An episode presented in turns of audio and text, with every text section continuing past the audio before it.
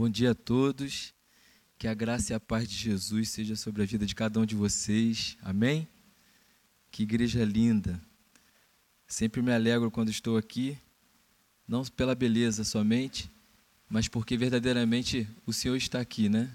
Nós podemos sentir a presença de Deus. A atmosfera é diferente. Entrei aqui em um silêncio, né? um louvor baixinho, mas percebíamos Deus trabalhando em cada um aqui nessa manhã. Oração é conversar com Deus. Oração é um diálogo. Então, se você falou algo para o Senhor nessa manhã, creia que Ele vai responder a esse diálogo, vai responder a essa conversa. E Ele vai trazer todas as respostas para os seus questionamentos. Se já não o trouxe, esteja apenas sensível àquilo que Ele está dizendo. Fiquei feliz pelo convite e impactado pelo propósito. 21 dias de oração, 21 dias a igreja reunida com um propósito específico. E gostei ainda mais dos dois versículos que foram separados, está em Joel capítulo 2, versículo 12 e 13. E eu queria ler com você para que você Lembre mais uma vez, eu creio que são versículos que você diariamente tem meditado. Joel, capítulo 2, versículo 12 e 13. Diz assim na tradução que estou usando: Ainda assim, agora mesmo diz o Senhor: Convertei-vos a mim de todo o vosso coração e isso com jejuns, com choro e com pranto. Rasgai o vosso coração e não as vossas vestes.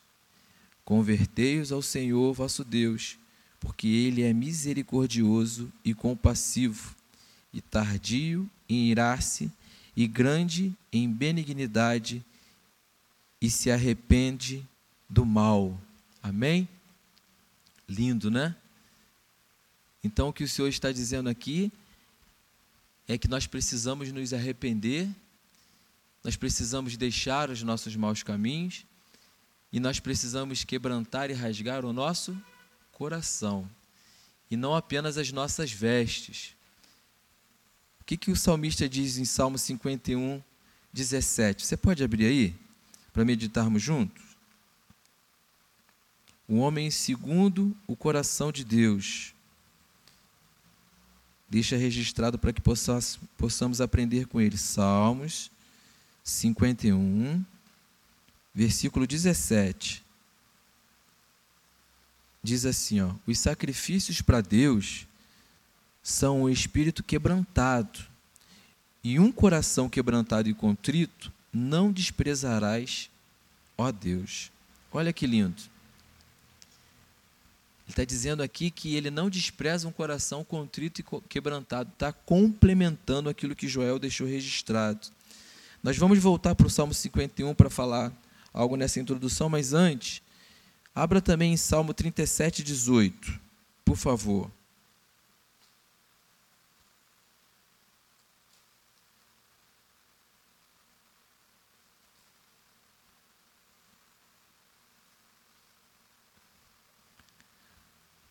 O Senhor conhece os dias dos retos, e a sua herança o pertencerá para sempre.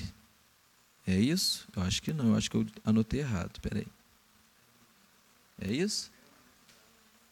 Permanecerá para sempre. É, numa outra tradução dizia que o Senhor estava perto dos que têm o coração quebrantado. Eu acho que eu anotei a referência errada.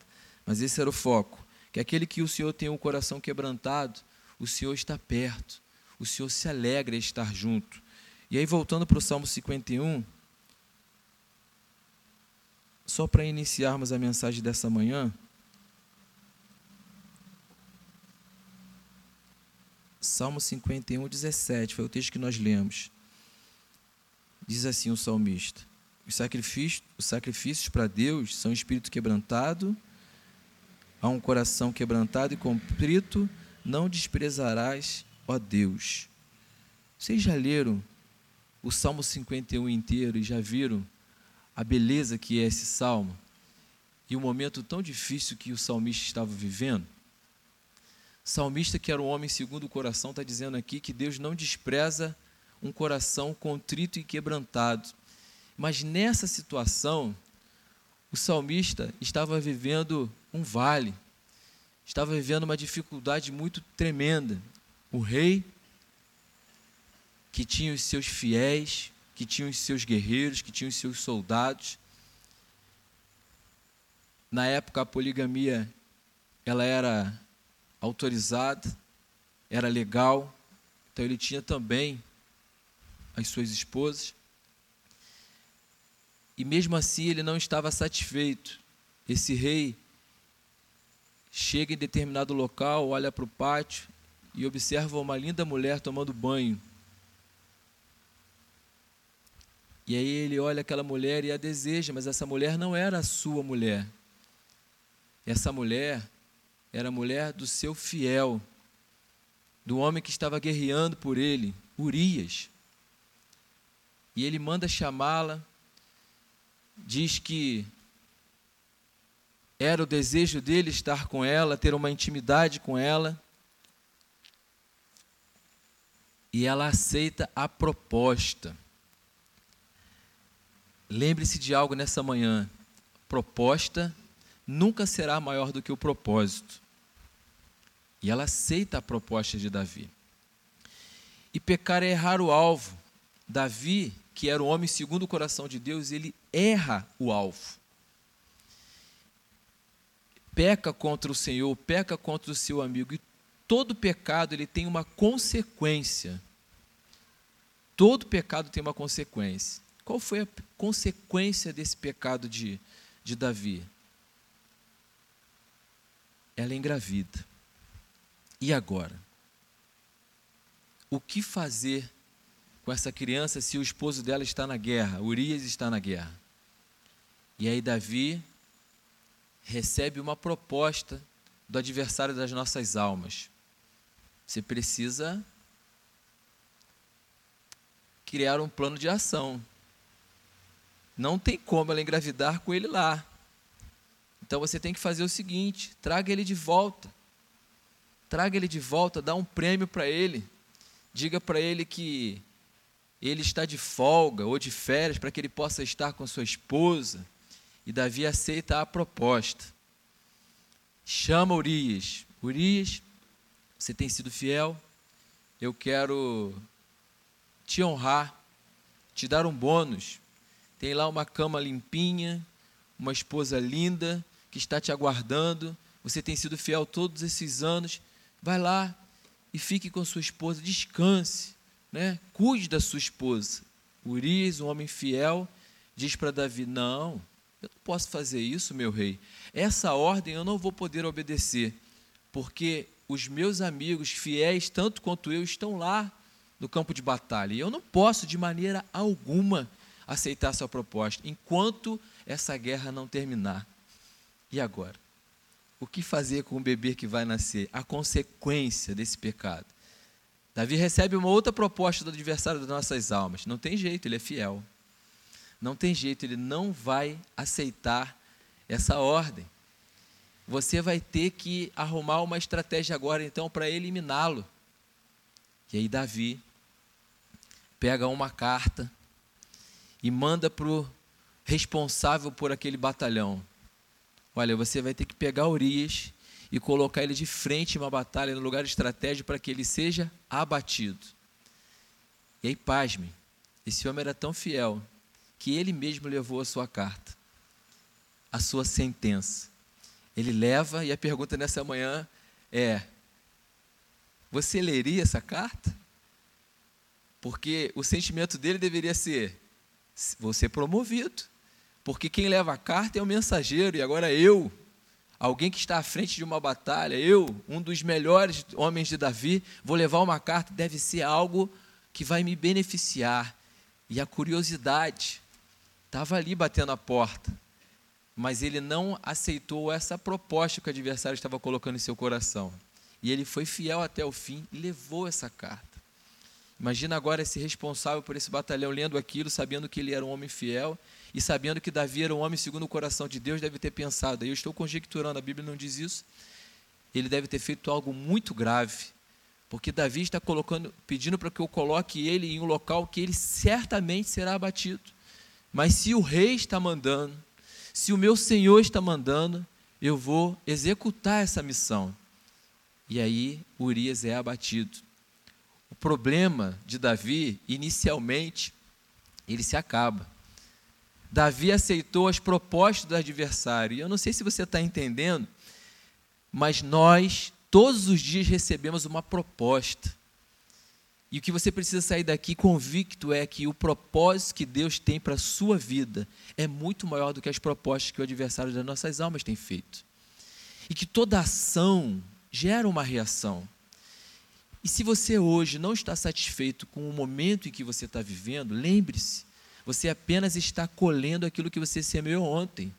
O Senhor está te dizendo hoje, nessa manhã, mude a semente, para que amanhã você possa colher algo diferente. E aí, Davi, pastor, mas o que, que isso tem a ver com um coração quebrantado? Tem a ver com o texto principal dessa campanha de 21 dias. Porque agora essa consequência começa a ser gerada e começa a nascer, começa a crescer. Um filho, e filho é bênção para o judeu. Ainda que fosse nessa situação, Davi desejou esse filho. Davi agora assume Betseba, assume essa mulher de Urias e vai dar o nome dele a esse filho. Alguém da família real. Mas esse filho que já era amado adoece. E o que Davi faz? Alguém que tinha intimidade com o Senhor rasga as suas vestes, se veste de pano de saco, se suja de cinza, jejua, se quebranta. E aí, como ele diz aqui nesse Salmo 51, um coração contrito e quebrantado, o Senhor não despreza de maneira alguma o Senhor perdoou o pecado de Davi. Davi era um homem segundo o coração de Deus. Esse posicionamento de se quebrantar, de se arrepender e deixar o pecado, fazia com que ele alcançasse a misericórdia de Deus. Isso é um princípio, isso é a palavra. Davi foi perdoado, mas a criança morreu. Consequência. Consequência de um erro, de um pecado.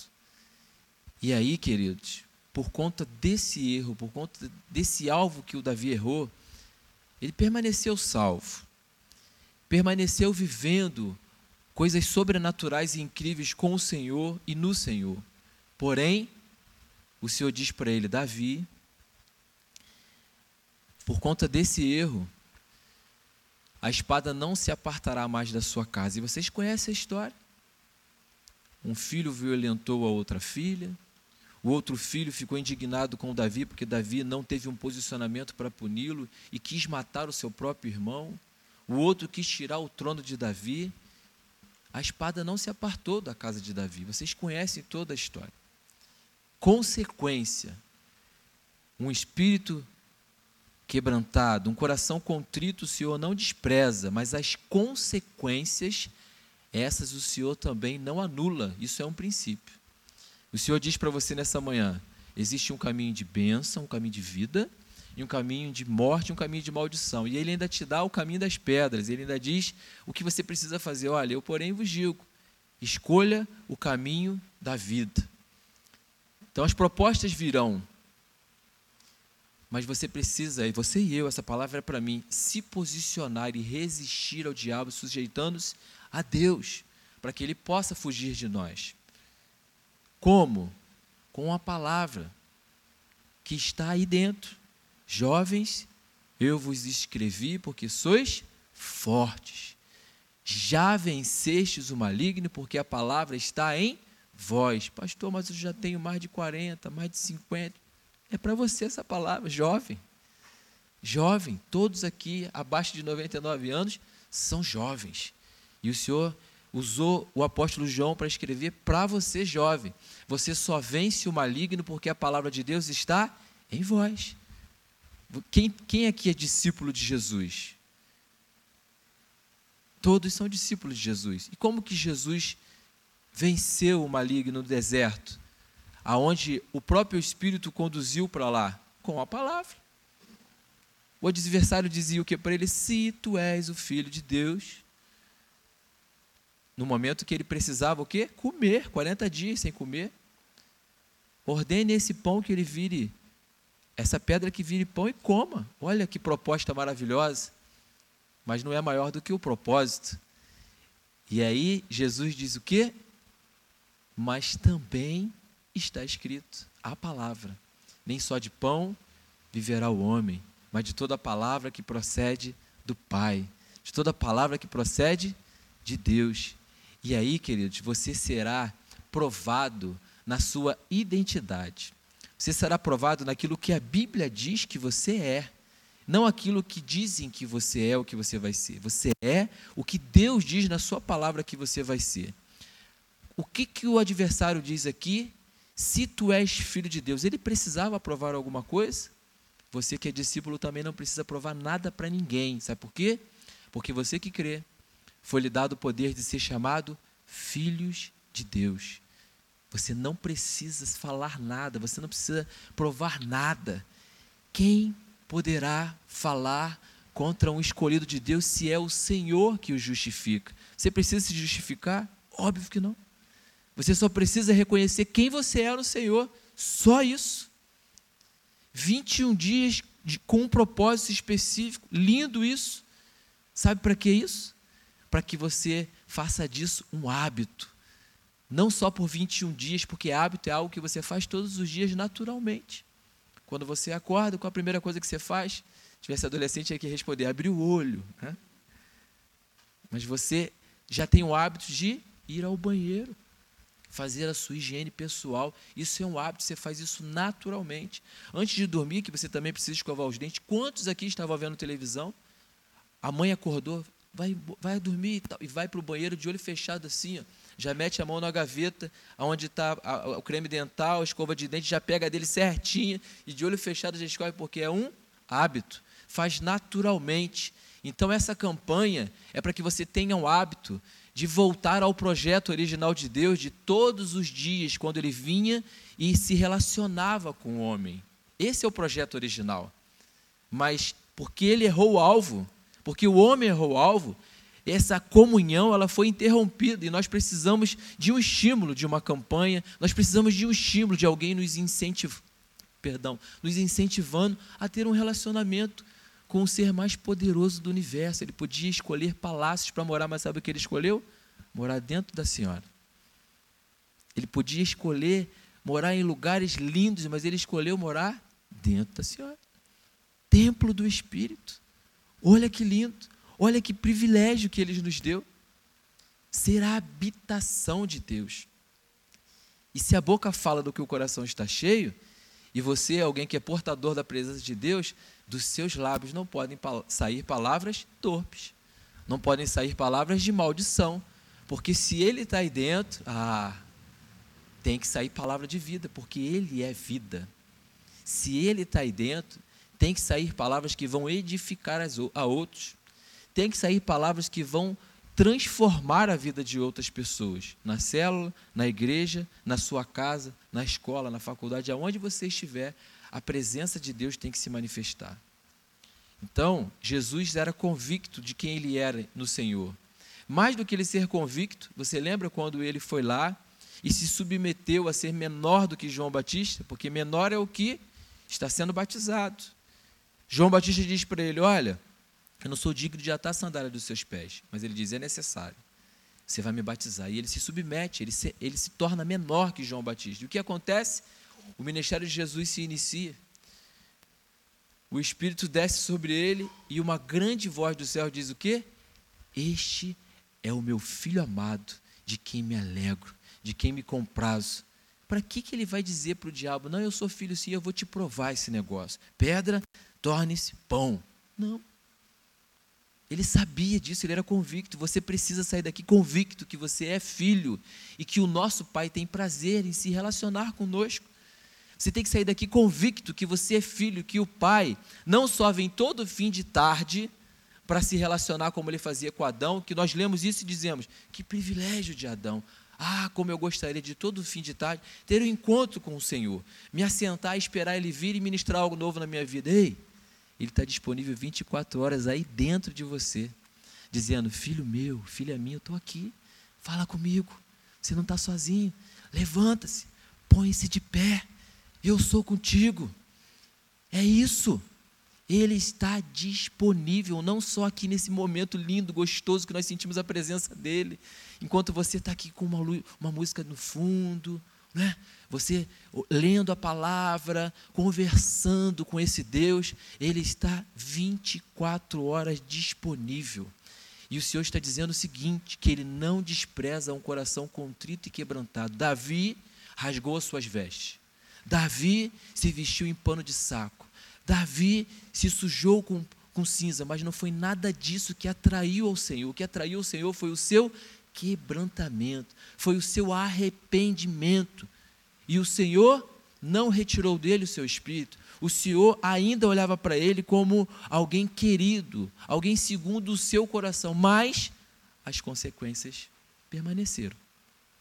Caminho de vida e morte, caminho de bênção e caminho de maldição. Davi escolheu o caminho da maldição. Mas nem tudo estava perdido, porque ele entendeu nesse salmo que o Senhor não despreza um coração contrito. Você errou o alvo, talvez não na mesma proporção que Davi, teve alguma dificuldade, algo que está te fazendo afastar de Deus e se esconder assim como Adão fez no Éden, lembre-se que ele é imutável, é o mesmo Deus você não precisa rasgar as suas vestes. Isso, Davi fez isso porque culturalmente isso tinha um significado. Rasgar as vestes, se vestir de pano de saco, raspar a cabeça, se sujar de pano de cinza era o voto de humilhação. Ele estava se despindo de uma veste real, de um posicionamento para dizer: Senhor, eu não sou nada, eu sou pó, eu sou cinza, essas roupas não são nada, olha só, me visto de pano de saco, mas Senhor, por favor, não retire de mim o seu espírito. Senhor, eu me arrependo profundamente desse pecado, desse alvo que eu errei. E o Senhor não despreza um coração contrito e quebrantado. Então, na primeira parte, nessa introdução, e agora eu vou começar a ministrar aquilo que o Senhor colocou ao meu espírito para compartilhar com vocês, ainda que você não se lembre de nada que foi dito. Grave aí na tábua do seu coração: propostas nunca serão maiores do que o propósito que Deus tem para a sua vida. Lembre-se, o Senhor não está preocupado com sacrifícios. Por quê? Porque o sacrifício perfeito já foi lá na cruz do Calvário. Então, rasgar as vestes, se vestir de pano de saco, isso é válido, mas o seu posicionamento tem que condizer com aquilo que você está fazendo. Então, é coração contrito e quebrantado, é verdadeiramente se arrepender, deixar esse pecado para alcançar misericórdia. Esse é o propósito, esse é o foco da mensagem de hoje. E aí, querido, eu quero falar sobre um personagem que é muito falado na escolinha das crianças. Aqui tem, pastor, escolinha? Tem, classe infantil, célula infantil. Isso é muito falado. E eu tenho dois filhos, um de sete e um de quatro, Bernardo e Danilo. São apaixonados por Jesus, apaixonados por música, por louvor, são levitas e eles carregam verdadeiramente a presença de Deus. Isso para mim é nítido. Vocês vão conhecer, não sei se o pastor conhece, conhece, né, pastor? Vocês vão conhecê-los, só falam de Jesus o tempo inteiro. E eles, para mim, é, testificam o texto que diz que Deus habita em meios louvores que Deus está entronizado na adoração. E aí, queridos, eu dei o exemplo aqui que Deus habita em nós. Então, para ele se alegrar em permanecer, nós precisamos ser adoradores. O Pai tem procurado por isso. E o Senhor diz que nós não podemos entrar no reino se não se fizermos como essas crianças, que são puras, que são adoradoras, né? que conseguem amar o Senhor sobre todas as coisas. Esses são os, os meus filhos. E falando desse personagem Jonas, numa classe infantil, a tia disse para eles que a baleia comeu Jonas. E o meu filho tinha quatro anos, o de sete. Ele disse assim: Não, tia, a Bíblia diz que foi um grande peixe, não uma baleia. Depois eu chamei a atenção dele, filho, não pode ficar corrigindo a tia. Mas pai, mas está errado, ela está ensinando errado. Então, tenha a palavra aí gravada na tábua do seu coração, não para que você venha confrontar um professor, não para que você venha discutir assuntos teológicos, mas que você não venha pecar contra o Senhor. A palavra é para isso, para que você possa resistir o maligno, para que você possa vencer o maligno no dia mal. Esse é o foco. E aí, Jonas, você conhece a história, eu não vou contar toda a história, mas eu quero pincelar, eu quero esmiuçar alguns detalhes que o Senhor falou comigo e é muito pertinente ao dia de hoje. Jonas capítulo 1, 1. Por enquanto, abre aí a sua Bíblia, por favor.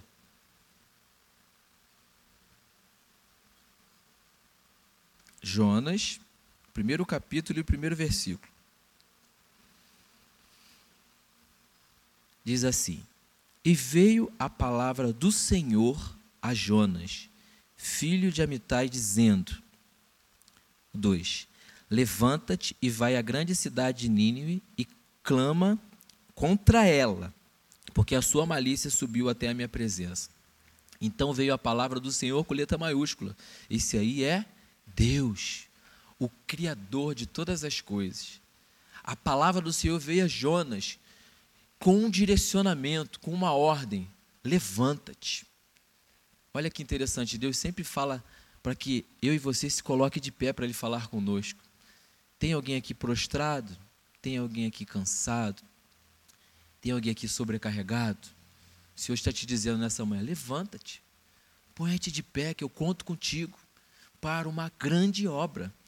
E agora, qual é a missão de Jonas? Ir até Nínive com uma missão específica, com um propósito simplesmente dizer para eles: olha, o Senhor não está se agradando do seu posicionamento e vocês vão morrer.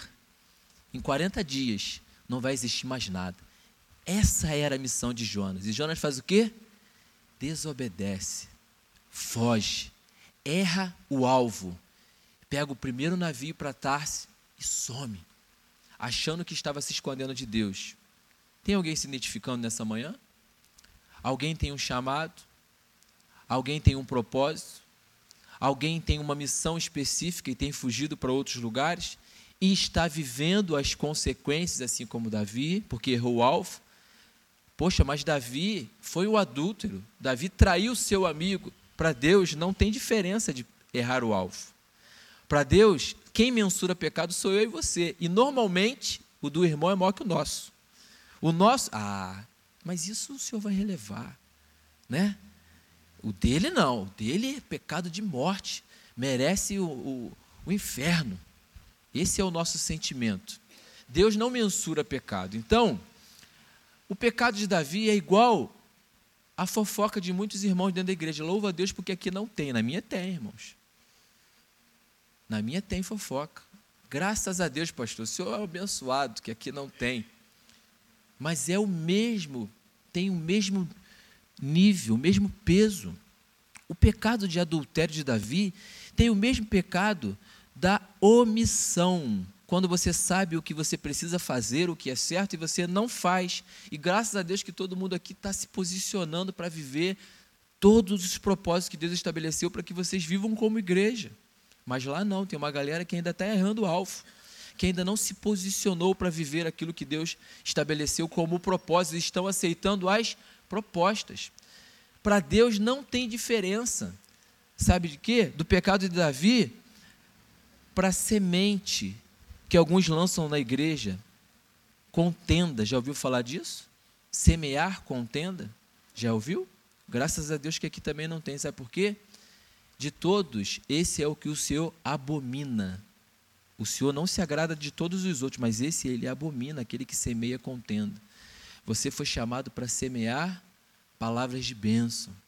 Lembre-se, o que você semeia, você colhe. Se porventura você não está satisfeito, vou repetir para que você grave aí. Mude a semente ainda hoje. E aí Jonas se posiciona contrário à palavra de Deus. Simples o que ele precisava fazer? Era simples, irmã. E lá em Nínive dizer que eles iam morrer? Era simples? Não. Sabe por quê? Porque Nínive, Entre os pecados que eles tinham que desagradavam ao Senhor, eles matavam profetas. Eles eram bárbaros. Eles eram maus. Já viu como que o tráfico faz com X9? Aqui não tem isso não, né? Em São Gonçalo tem muito. Aquele que entrega os seus comparsas, tem um negócio chamado micro-ondas, já ouviram falar? Alguém não sabe o que é o micro-ondas para o tráfico? Quem não sabe o que é o micro-ondas? Você não sabe? Micro-ondas é pegar a pessoa viva ainda, colocar pneus em volta dela, gasolina e bota fogo. A pessoa viva. Isso é uma maneira do tráfico punir alguém. O pessoal de Nínive era um pouquinho melhor que o pessoal do tráfico. Eles pegavam os profetas vivos, enficavam por baixo uma lança e deixavam eles como uma estaca e botava fogo nele vivo. Imagina uma tocha acesa, só que era uma tocha humana. Essa era uma das práticas que eles faziam. E agora imagina Jonas. Eu vou fazer o que lá? Dizer que Deus vai matá-los. Eles vão me matar. Eu vou fugir desse negócio. Esse é o nosso sentimento quando nós temos uma proposta, um propósito. Nós temos medo. Eu, pastor, mas eu, logo eu vou liderar uma célula, sim. Você. Deus conta com improváveis. E o seu sentimento é: eu não tenho condição nenhuma. Amém. Você faz parte do requisito celestial do reino para liderar uma célula. Eu não sei nem falar. Moisés disse isso e foi um dos maiores líderes da história, pesado de línguas. Eu sou apenas uma criança. Eu sou o menor da casa, o menor da tribo. Já deram todas essas desculpas, querido. Qualquer desculpa que você tentar dar aí, o Senhor já ouviu, sabe o que ele fez? Eu que capacito, eu que te chamei, eu é que garanto. Não é você, não é na sua força, é sou eu que faço em você e através de você. Entenda isso nessa manhã. Vou abrir um parêntese bem rápido, porque eu sou discípulo de Jesus e eu tenho que falar dele. Daqui a pouco a gente volta para Jonas. Jesus precisava recrutar o top team, seu melhor time, os, os, os 12, aqueles que iam caminhar com ele, que iam multiplicar essa visão. Amém? E o que, que Jesus faz? Olha, eu preciso dos melhores. Onde estão os melhores? Na sinagoga. Os doutores da lei, os escribas, os saduceus, os fariseus, esses eram referenciais na palavra. Não eram esses homens? Só que quando Jesus chega lá para uma triagem para esse recrutamento, para escolher os seus melhores, aqueles que iam dar continuidade ao seu ministério, ele olha para esses homens e chama-os de sepulcro caiados. Sabe o que é isso? Alguém já foi ao cemitério? Já viu que por fora é bonitinho, o sepulcro bonito, alguns com, com pedra, né, granito, outros com detalhes dourados, lindo por fora, mas por dentro está podre fedorento, não tem nada que agrade. Jesus olha para esses homens e diz: Vocês são sepulcro caiados. Não servem para me servir, para servir o reino. E aí Jesus vai aonde? Nos improváveis. Naqueles que ninguém dava nada por eles. Qual é a, a profissão menos favorecida? Ah, são os pescadores. Vamos lá então, na Galiléia. Ah, são esses daqui homens truculentos que não sabem falar. Ah, esses homens aqui que não têm o que fazer, que estão fedendo a peixe. Jesus vai lá e começa a recrutar esses homens. E aí, Jesus, uma experiência pessoal com Pedro, que era experimentado naquele negócio, que fazia do jeito que ele aprendeu desde criança, passa a noite inteira fazendo o que ele fazia de melhor e não pega nada. Jesus vem e pergunta: Está fazendo o que aí, Pedro? Pedro disse: Passei a noite inteira, estou limpando as minhas redes, nada eu consegui fazer. Tem alguém se identificando aí? Sua célula não está frutificando? Tem alguém se identificando aí? Você está fazendo aquilo que você sempre fez, conseguiu fazer, sempre soube fazer em outras áreas, liderança, dar aula, e agora na sua célula você não consegue colocar isso em prática. E aí Jesus fala para eles: Pedro, faz o seguinte, volta lá e lança a rede do lado direito do barco. E aí Pedro, diferente de Jonas, ele diz assim: Eu passei a noite inteira. Ele diz isso, mas lá dentro, novamente eu estou conjecturando, tá? A Bíblia não diz isso, mas lá dentro ele diz assim: O senhor é carpinteiro, pô. Pescador sou eu, pô. Passei a noite inteira, eu vou voltar lá agora, mas eu vou voltar só para te provar que você está errado. Faça. Mesmo você achando que não vai dar certo, faça. Lidere uma célula, faça. Frequente uma célula, faça. Entra na escola de líder, faça. Cumpra a sua missão, fazendo discípulos e ensinando-os a fazer outros discípulos. Pedro volta e diz assim: ó, mediante a sua palavra eu vou fazer. E ele para de guardar a sua rede. Você que guardou a rede, está no momento de você lançar.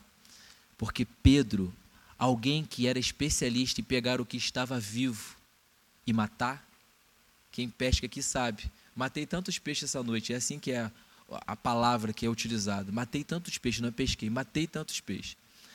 Pedro matava o que estava vivo o que estava vivo morria na mão de Pedro. E agora, quando ele volta e tem uma experiência com Jesus, Jesus diz: Pedro, siga-me. Pedro deixa de fazer tudo aquilo que ele sempre fez e diz assim: Agora, Pedro, eu te farei pescadores de homens. Pescador de homens. O que, que Jesus está dizendo? Você antes pegava o que estava vivo e quando você colocava a mão morria. Agora, aquilo que está morto, quando você colocar as suas mãos, vai viver. Essa palavra é para você aquilo que não tem vida, aquilo que não tem mais comunhão com Deus, por você carregar a presença de Deus, quando você tocar as suas mãos, vai viver. Quando você abrir a sua boca, vai viver. Quando você pisar em solo que existe um espírito de morte, esse espírito vai bater em retirada e a vida vai fluir naquele local. Sabe por quê? Foi lhe dado o poder de ser chamado filho de Deus. E a criação aguarda ansiosamente pela manifestação dos filhos de Deus. Só que você só tem como se manifestar como filho se você deixar Deus, o Pai, se manifestar em você e para depois se manifestar através de você. E a única coisa que ele precisa é que você obedeça ao chamado, obedeça ao propósito. Pastor, você está falando de propósito o tempo inteiro, e qual é o propósito? Eu não sei qual é o propósito específico para a minha vida. Eu não sei qual é o ministério em que você vai atuar. Eu não sei qual é o seu chamado específico, mas eu sei que eu e você temos a mesma missão, independente do chamado: fazer discípulos iguais a Jesus. Se você declarou nessa manhã que você é discípulo de Jesus, você vai fazer discípulos, você vai multiplicar discípulos iguais a Ele. E tudo que você aprendeu com Ele, você vai ensinar aos seus discípulos. E dentre todas as coisas é ensiná-los que eles precisam ensinar a outros, para que haja multiplicação, para que possamos povoar o reino. E aí, queridos, Jonas, ele desobedece a uma ordem, e aí deixa eu te dizer algo, eu quero confessar um pecado, porque o pecado confessa gera cura. Eu também fugiria. Eu também não iria para Nínive. Eu também teria medo. Eu não iria para Nínive eu ia fazer prova de Deus. É o Senhor mesmo que está falando comigo? Então, Senhor, o Senhor tem que fazer chover aqui. Lembra desse detalhe? Vai chover aqui. Aí chove. Não, agora o Senhor vai fazer chover em volta e aqui ficar seco. E aí eu ia ficar testando até a volta de Jesus, mas eu não iria. Com medo. Nós temos medo de atender a um chamado. E Jonas teve medo, assim como eu teria, assim como talvez muitos de vocês aqui tivessem também e não atendeu o chamado, foi para Tarso. Normalmente, quando nós nos afastamos do propósito, nos afastamos, nós erramos o alvo, nós perdemos a comunhão com Deus e a tendência é nos acomodarmos. A tendência é ficarmos numa zona de conforto, achando que nós precisamos agora descansar, estamos cansados, estamos sobrecarregados, é o tempo de Deus falar conosco. E o que, que Jonas fez? Dormiu. Dormiu Jonas. E uma grande tempestade veio assolando aquele barco, os tripulantes desesperados, e eles sabiam, por serem experimentados no mar, que alguma coisa estava errado. E isso atribuíram a um pecado de alguém e começaram a jogar a culpa um no outro. Quem pecou, quem pecou, quem pecou. Alguma coisa está errada. Esse vento não é normal. Esse mar revolto desse jeito não é normal. Você fez alguma coisa. E aí eles vão chamar o dorminhoco que estava na zona de conforto. Ei, acorda aí. Está acontecendo aí? Olha o que está acontecendo. Alguém pecou. Nós precisamos tirar sorte para descobrir quem foi. Clame aí ao seu Deus para ver se ele faz alguma coisa. Quem é o seu Deus? Aí Jonas se apresenta e diz: O meu Deus é o Deus que criou os céus e a terra. E é Ele que está fazendo isso. E aí ele confessa o seu pecado. Foi eu que pequei contra ele. Eu desobedeci. Você está louco e olha o que você nos causa. E ele diz: Mas não tem problema, tem como neutralizar essa consequência, porque essa consequência é minha, vocês não precisam viver. Me lance no mar. E essa consequência será só minha. Prontamente o que eles fazem, o que eu e você faria. Lançaram para a hora ele no mar. E a tempestade cessou. E aí, queridos, abre aí a sua Bíblia. No mesmo capítulo 1 de Jonas, somente no versículo 17.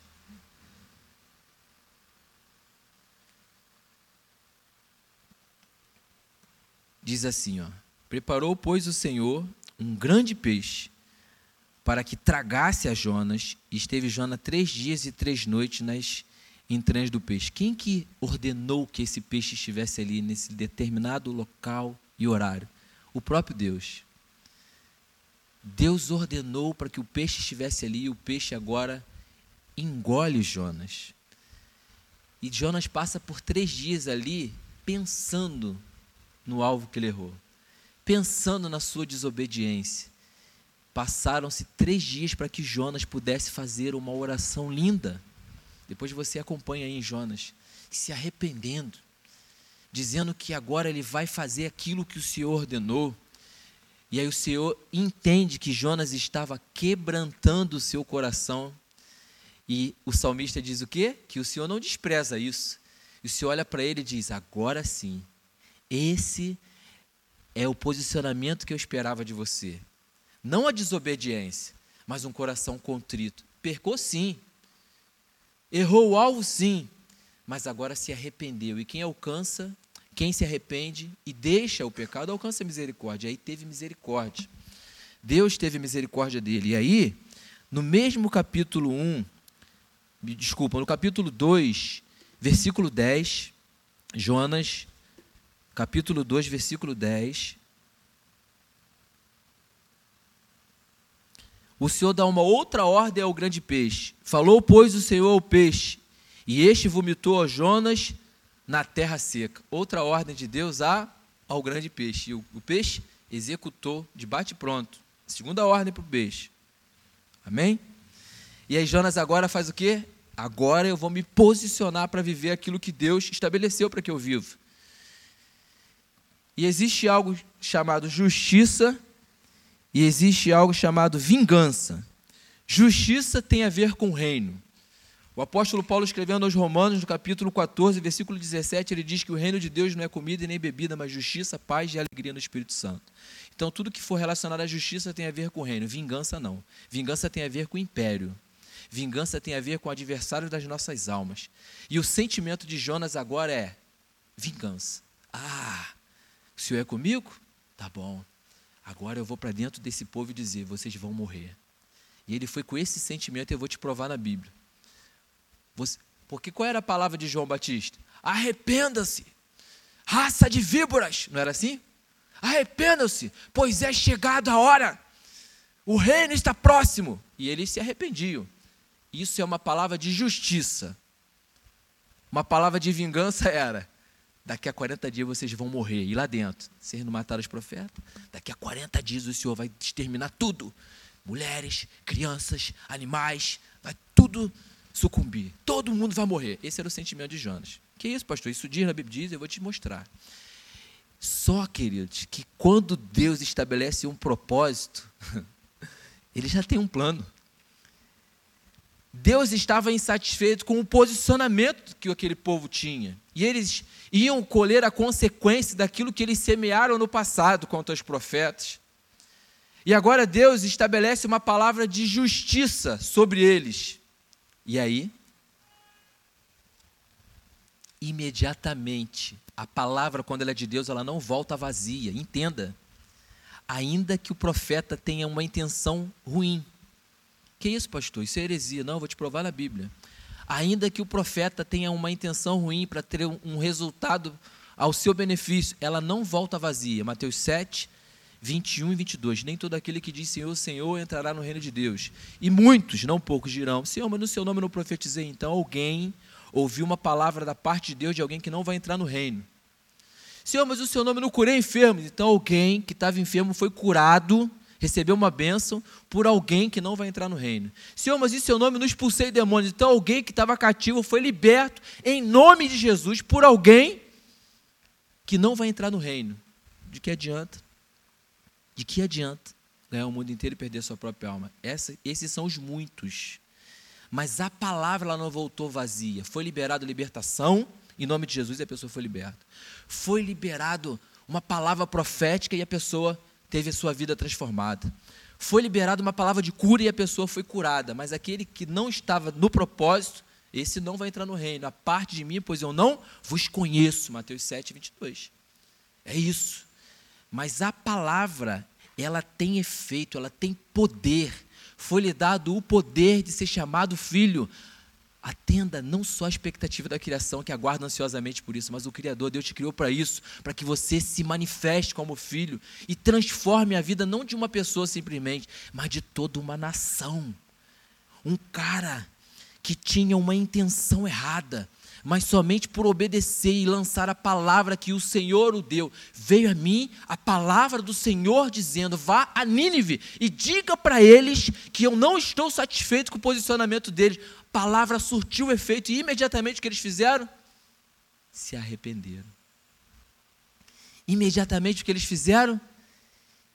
Como vocês aqui passaram a jejuar com um propósito e aí, sabe o que a palavra diz? Leia Jonas, é lindo demais, são poucos capítulos. Leia, eu quero te incentivar a ler. Não sei se você já leu com a permissão do pastor.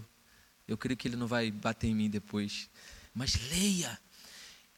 Querido, Jonas começa a ministrar, e a Bíblia diz que desde o menor ao maior, até o rei, entende: olha, os decretos para matar os profetas vinham dele.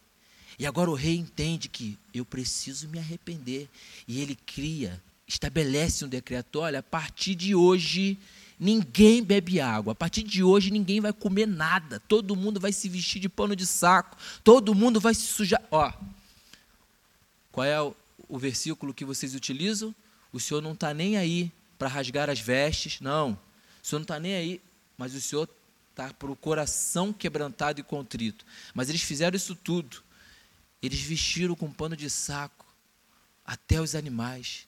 Até os animais tiveram que jejuar por livre e espontânea pressão. E ele entendia que se ele se arrependesse, ele dizia assim: talvez o Senhor mude o seu posicionamento. Talvez. E eles começam a jejuar e a orar. Jejuar e olhar. E sabe o que eles fazem? Começam a se posicionar diferente. E isso alcançou o Senhor. Deus olha para aquela nação e diz: Eu estou vendo o coração contrito e quebrantado. Tem perdão para eles. Porque Deus amou o mundo de tal maneira.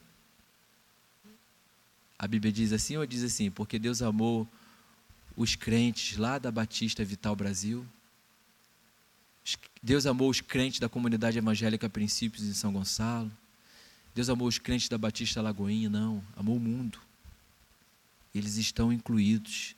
Deus os amou e mandou Jonas para trazer uma palavra de justiça. Deus te levantou para trazer uma palavra de justiça para aquele que está roubando e quando ele se converter ele não vai roubar mais. Deus te escolheu e está te levantando para levar para sua célula alguém que está adulterando como Davi e quando ele se converter ele não vai mais adulterar. Deus está te levantando para levar para a sua célula aquele que tem práticas homossexuais e quando ele se converter ele não terá mais. Deus está te levantando para chamar aqueles que são excluídos, cuidar deles, fazer deles discípulos, e eles serão incluídos, serão enxertados assim como eu e você no corpo de Cristo. Deus faz isso, ele não mudou. Agora ele quer usar você para fazer isso. E com a motivação certa, porque a motivação de Jonas ela era errada. E aí deixa eu te falar. Deus começa a mover aquele povo, eles começam a jejuar, começam a orar. E ele fica três dias, assim como ele ficou três dias se preparando na barriga do grande peixe, agora ele fica três dias ministrando e fala para todo Nínive. E agora o que ele faz? Vai descansar. E quem quer descansar quer o que? Sombra e água fresca, né? E o Senhor estabelece algo que vai satisfazer o desejo do seu coração. Ah, é sombra que você quer? Vou te dar sombra. Abre aí Jonas, capítulo 4, versículo 6. Leiam Jonas, queridos. É porque eu tenho pouco tempo, então eu preciso só me ater àquilo que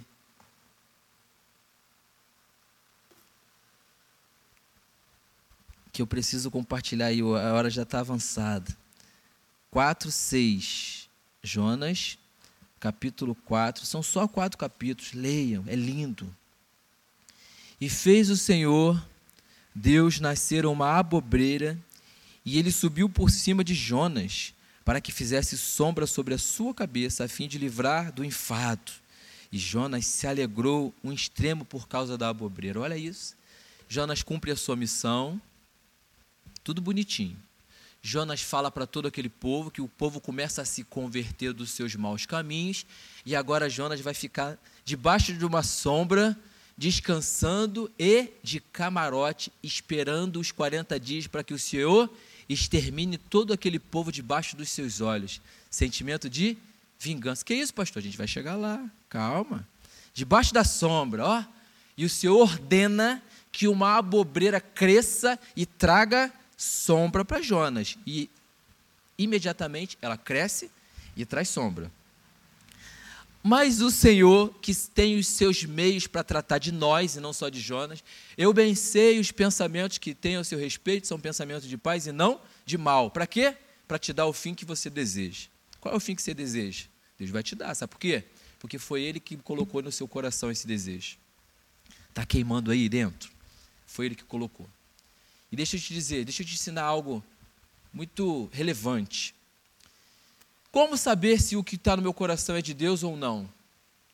Se quando se concretizar for bênção só para você, esse sonho é seu. Se quando se concretizar for bênção para muita gente, esse sonho é de Deus. Então eu creio que aqui nessa manhã tem corações queimando por sonhos que vão abençoar muitas famílias, vão abençoar muitas vidas. Então, o Senhor tem pensamentos de paz ao seu respeito para te dar o fim que você deseja. Foi o fim que ele colocou aí dentro que está queimando. Porém, os meios que ele utiliza, ah, os meios que ele utiliza sempre são diferentes dos que nós utilizaríamos. Para quê? Para tratar de nós. Para quê? Para nos moldar. Para quê? Para nos fortalecer. Deus trabalha desse jeito. Nós precisamos aprender a não rotular o agir de Deus. Não é porque ele fez na vida do irmão de um jeito e o seu propósito é parecido com ele, que ele vai fazer exatamente do jeito para você. Não. Os meios que ele vai tratar para te fortalecer e te preparar para viver o propósito são diferentes. Mas entenda, ainda que você tenha aflição, que Jesus disse que nós teríamos, tenha bom ânimo, porque ele venceu o mundo e ele é contigo. Você também vai vencer. E aí, zona de conforto, camarote estabelecido, sombrinha sobre a cabeça, vamos aguardar os 40 dias. Agora chegou a hora da vingança. E o que, que o Senhor faz? O mesmo capítulo 4 de Jonas, no versículo 7. Um versículo após. Mas Deus enviou um verme, em outra tradução diz uma lagarta. No dia seguinte, ao subir a alva, o qual feriu a bobreira e essa secou. Acabou com a sombra tirou ele da zona de conforto rapidamente, não para que ele visse aquele povo ser exterminado, mas para que ele visse a graça de Deus. Não para que ele visse aquele povo ser sucumbido, mas para que ele visse o amor de Deus sobre eles. E para dizer para nós aqui nessa manhã que Deus ama a todos. Ele odeia o pecado, mas ele ama o pecador e ele quer usar você para transformar a vida do pecador em alguém de benção, em filhos alguém que terá o poder de usar o nome dele para restaurar, para curar, para libertar. Esse é o Deus. E aí Jonas se aborrece com o Senhor e começa a murmurar: Senhor, como pode agora que eu estava aqui debaixo de uma sombra, aguardando o julgamento desses ninivitas? E, e, e esse verme, essa, a, essa é, é, lagarta come a, a minha sombra, e o Senhor permitiu isso. Senhor, como pode? Logo eu que sou profeta, logo eu que fiz tudo como deveria ser feito, logo eu que me posicionei, e agora o Senhor faz isso comigo, vou ficar aqui no sol na minha cabeça. E aí o Senhor diz para ele assim: ele tem os seus meios, né? Está preocupado com a bobreira que você só conheceu por um dia? Está triste porque ela foi comida pela lagarta? Imagina eu com todos esses homens e mulheres e crianças é esse sentimento que eu tenho, Jonas. Eles não podem morrer. Eles se, se posicionaram. O que, que nós precisamos aprender nessa manhã para encerrar? Segundo livro de Crônicas, capítulo 7, versículo 14. E se o meu povo, que se chama pelo meu nome, se humilhar e orar, buscar a minha face, se arrepender dos seus pecados, se converter dos seus maus caminhos, então, olha aí, se fizer tudo isso, então eu ouvirei dos céus, perdoarei os seus pecados e sararei a sua terra. Está com medo do coronavírus? Está preocupado com a violência na cidade? Está preocupado com as contas que você precisa pagar? Está preocupado com seu familiar que não conhece Jesus? Qual é a sua preocupação nessa manhã? Quem tem tirado o seu sono? Porque você é o povo que se chama pelo nome do Senhor. Os ninivitas não eram, mas eles viveram esse princípio. Se humilharam, se arrependeram, buscaram a face de Deus, ainda que não o conhecesse, e se converteram dos seus maus caminhos. E se olhou do céu e os ouviu. Se Deus fez isso com os ninivitas, bárbaros como eles eram, e eu só falei um pouquinho para vocês.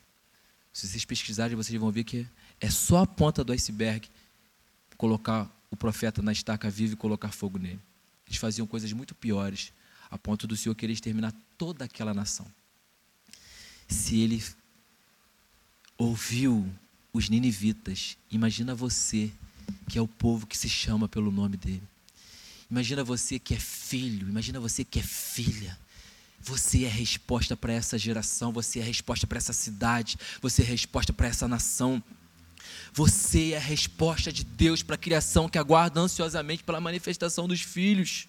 Você só precisa se humilhar, você só precisa orar, você só precisa se arrepender dos seus maus caminhos. O Senhor vai ouvir dos céus e vai sarar a sua terra. O que é a sua terra é a sua família, o que é a sua terra é o seu bairro, o que é a sua terra é o seu coração, o que é a sua terra são as suas finanças, o que é a sua terra são os seus familiares, o que é a sua terra é a política do país e que o Senhor estabeleceu para que você fosse alguém que orasse pela nação para fazer a diferença. O que é a sua sua terra, se você se posicionar como o povo que se chama pelo nome dele, ele vai sarar o que precisa ser sarado.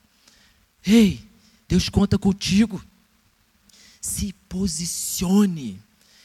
Talvez, assim como eu um dia, você tenha o olhar de Jonas e diga: ele merece cadeia perpétua, ele merece pena de morte ele não é digno de estar em uma célula, ele não pode estar no corpo de Cristo com comunhão, ceando, não pode, talvez você, como eu um dia teve esse sentimento ou tem.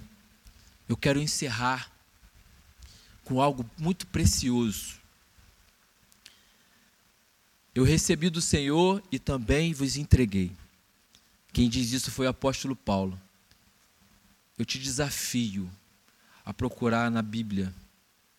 Eu te desafio a procurar em livros seculares históricos, como de, do Flávio José, que foi um historiador renomado, o apóstolo Paulo assentado com Jesus na Santa Ceia. Não, ele ainda era um perseguidor.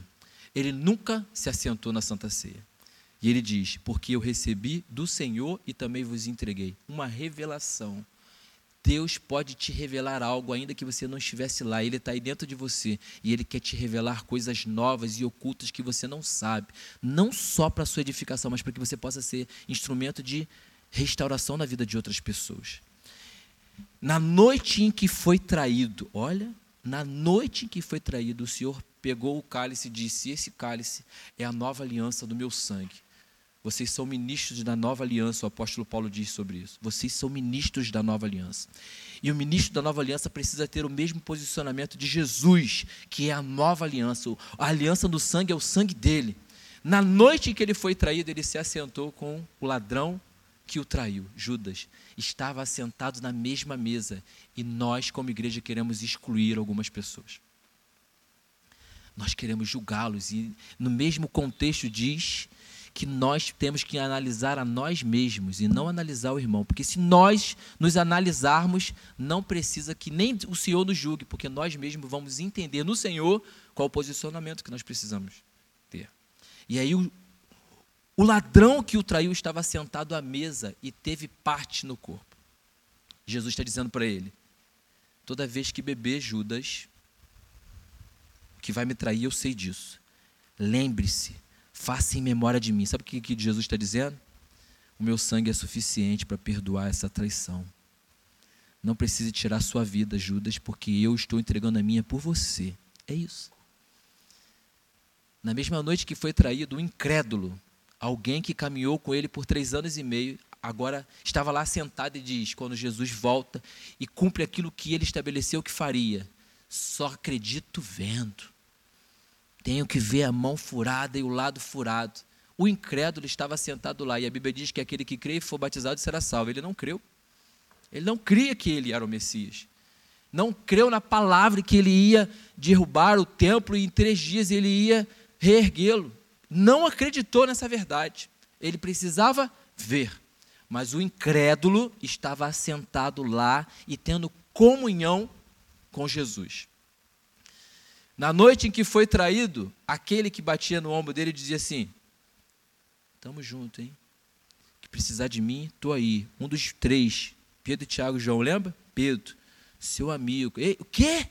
Vão te levar? O quê? O senhor vai morrer? Vai se entregar? Só se for por cima do meu cadáver. Ninguém vai te levar, Jesus. Pedro, ainda hoje você vai me negar três vezes, Pedro. Pedro, não é bem assim. Olha isso, queridos. Estavam todos lá sentados.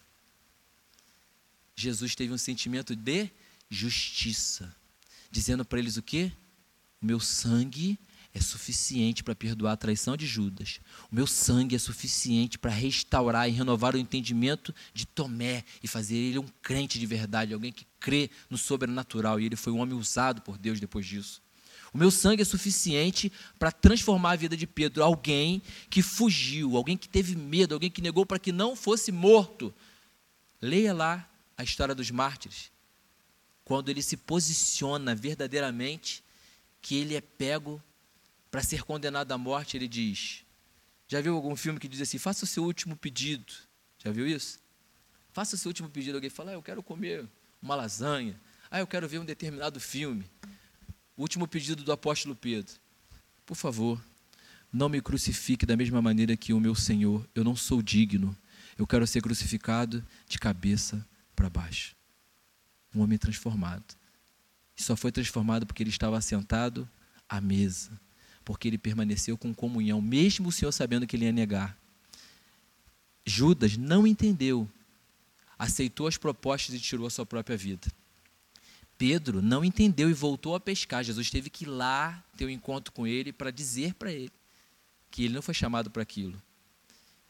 Então, o que você precisa entender, sendo alguém que está traindo a Jesus, sendo alguém que não está acreditando nos propósitos dele para a sua vida, ou sendo alguém que está dizendo, estamos juntos, estamos juntos, mas na hora de fazer você não se posiciona, entenda, você é um ministro da nova aliança e o Senhor conta contigo. E o sangue dele é suficiente para te justificar. O sangue dele é suficiente para te purificar. O sangue dele é suficiente para te renovar.